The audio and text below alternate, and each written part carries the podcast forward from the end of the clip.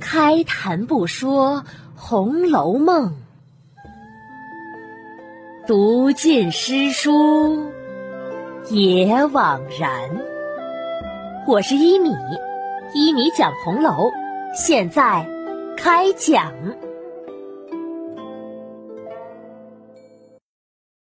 第三百四十一集，鸡蛋有没有？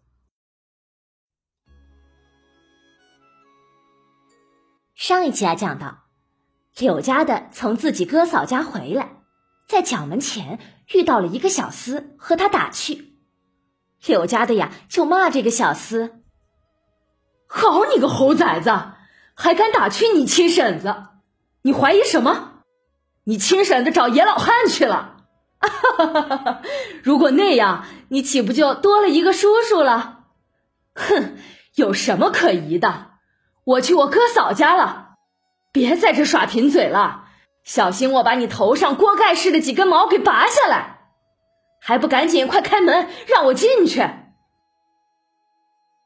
这小厮还是不开门，拉着柳家的来央求：“嘿嘿嘿好婶子，你等会儿进去之后，好歹偷些杏子出来赏给我吃呗，我就在这里等着。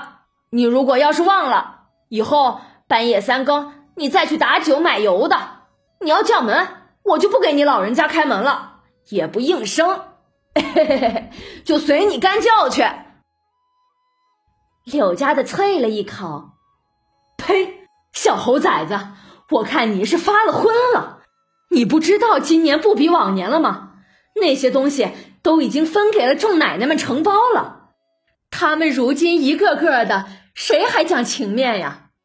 别人只要一从树底下过，人家的眼睛就像斗鸡的眼睛一般盯着呢。你还想动他的果子？没门儿的事儿！就说昨儿吧，我从李子树下走，偏偏有一只蜜蜂往我脸上一过，我下意识的抬手一挥，嘿呀，正好就被你那好舅母给看见了。他离得远看不清，只当我要摘他的李子呢。就在那儿声嘶力竭的浪喊起来，又是说：“哎呀，这果子要留着，还没供佛呢。”又是说：“老祖宗太太不在家，要等回去留些鲜果子敬给主子呢。”还说的好听，说等进献了给上头，剩下的各位嫂子们都有份儿。你听听，你听听，这话说的，倒像以为谁得了馋虫病似的，等着李子发汗治病呢。我听了这话呀，自然也是没好气的，就抢白了他一顿。对了，说到这儿，我倒要问你，那些东西可不就是你那舅母、姨娘两三个亲戚管着吗？你怎么不和他们要去，倒和我来要？这可是。苍老鼠和老瓜去借粮，守着的没有，飞着的有。那小厮听了这话，痴痴的笑了起来。原来呀，刚才柳家的最后说的这句话是个歇后语，意思是守着粮仓里有吃的的老鼠，还要向天上没粮食的乌鸦来借粮食，是来讽刺那些有钱的。反倒对着穷人装穷叫苦，有东西的向没有此东西的或不管这事儿的人求助。柳家的呀，就是用这个歇后语来说小厮，说他怎么不跟承包果园的亲戚要，反倒来跟我这个不管果园的人来要性子呀？见柳家的说着玩笑话，那小厮也开着玩笑。哎呦呦，你老没有就没有，不给就不给呗，还净说这些闲话干嘛？我看呀，难道你老以后就用不着我了？就算五儿姐姐以后有了好地方去，但将来使唤我的日子一定更多着呢。你老对我好，我以后也多听他的使唤就是了。柳家的听了，笑着一拍他。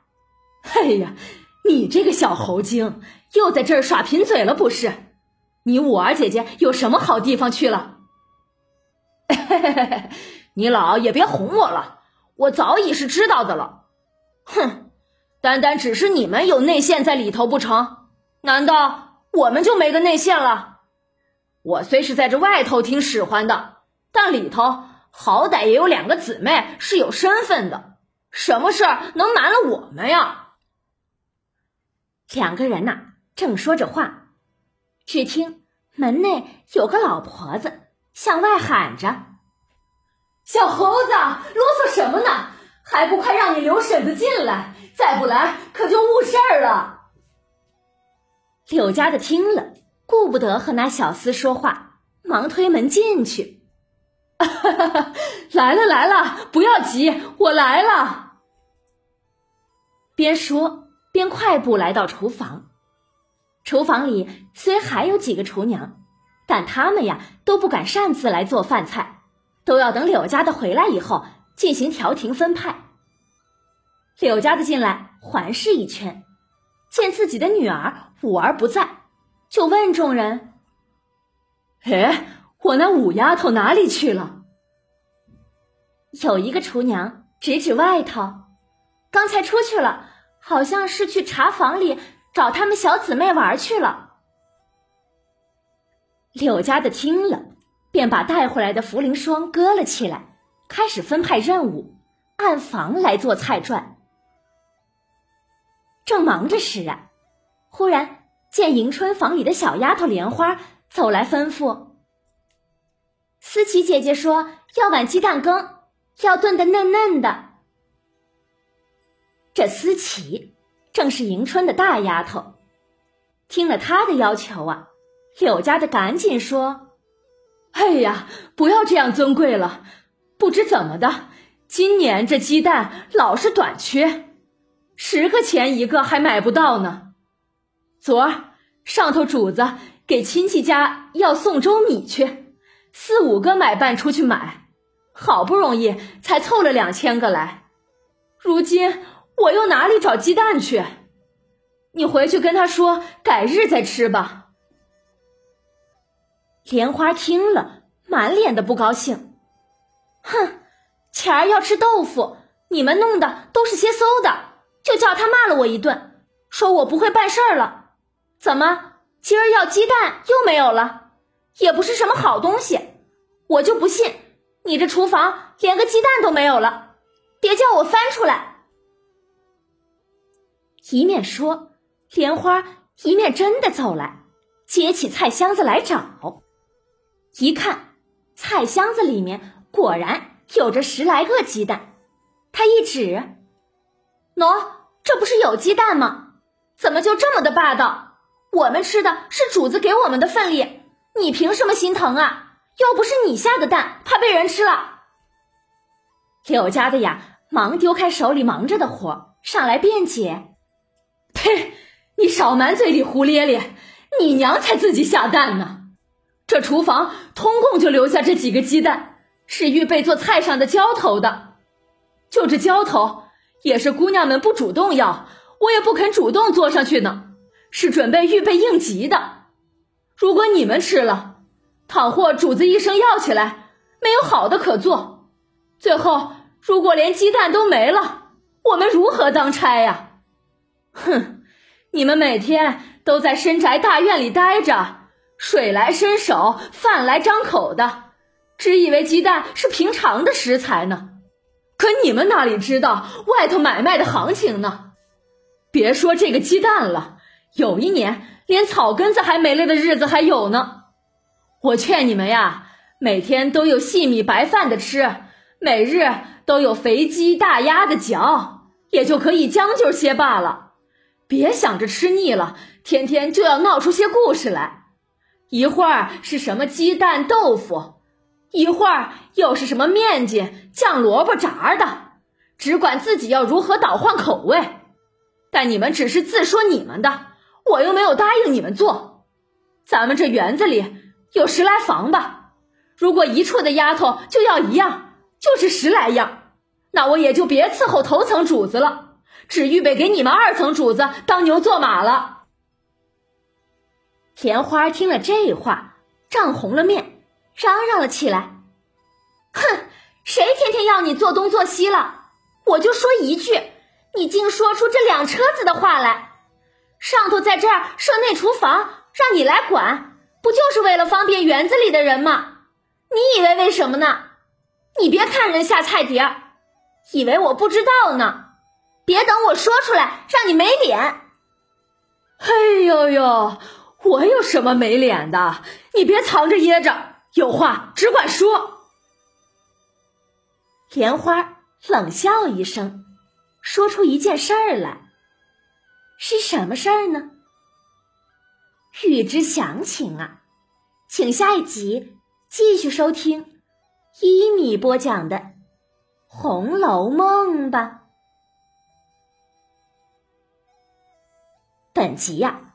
让我们再次看到大观园承包的后果，那就是承包之人是不允许别人乱采乱摘自己的果实的。角门的小厮自己家亲戚在管果树，他都不跟亲戚要，而是要跟不管果树的柳家媳妇要。这说明啊，小厮的亲戚都不会把果品给自家人的，是要拿去卖钱呢。这也是探春改革之后带来的一个后果，那就是大观园中人人为了利益，人际关系紧张起来，互相防备着。另外呀，本集还有一个细节，如果不说一下，大家可能有些迷惑，就是柳家的说为了送粥米。才凑出两千个鸡蛋，这宋周米和鸡蛋两者之间有什么关系呀？要了解这个，首先就要搞清楚什么是送粥米。这是古代女子分娩生孩子以后的一个习俗。女子生了孩子，娘家人或者是亲戚朋友就要送上一些米面、鸡蛋、红糖、新衣等物。在指定的日子，就会将这些粥米担了送去。所以呀，柳家的说主子们送粥米，这里面就包括鸡蛋。而且贾府这次一送就是两千个鸡蛋，很是土豪啊！解释完这个，我们再来看看本集故事中出现的一道菜，就是柳家的。在跟莲花抱怨时，说了一个菜名叫“酱萝卜炸”，这是个什么菜品呢？我查了一下，认为这应该是一种扬州酱菜，腌制以后酸酸甜甜脆脆的。炸，说的就是小萝卜酱汁以后那种脆嫩的状态。好了，今天的内容呢？就讲到这里了，免费播讲，欢迎转发，持续更新中哦。晚安了，朋友们，再见。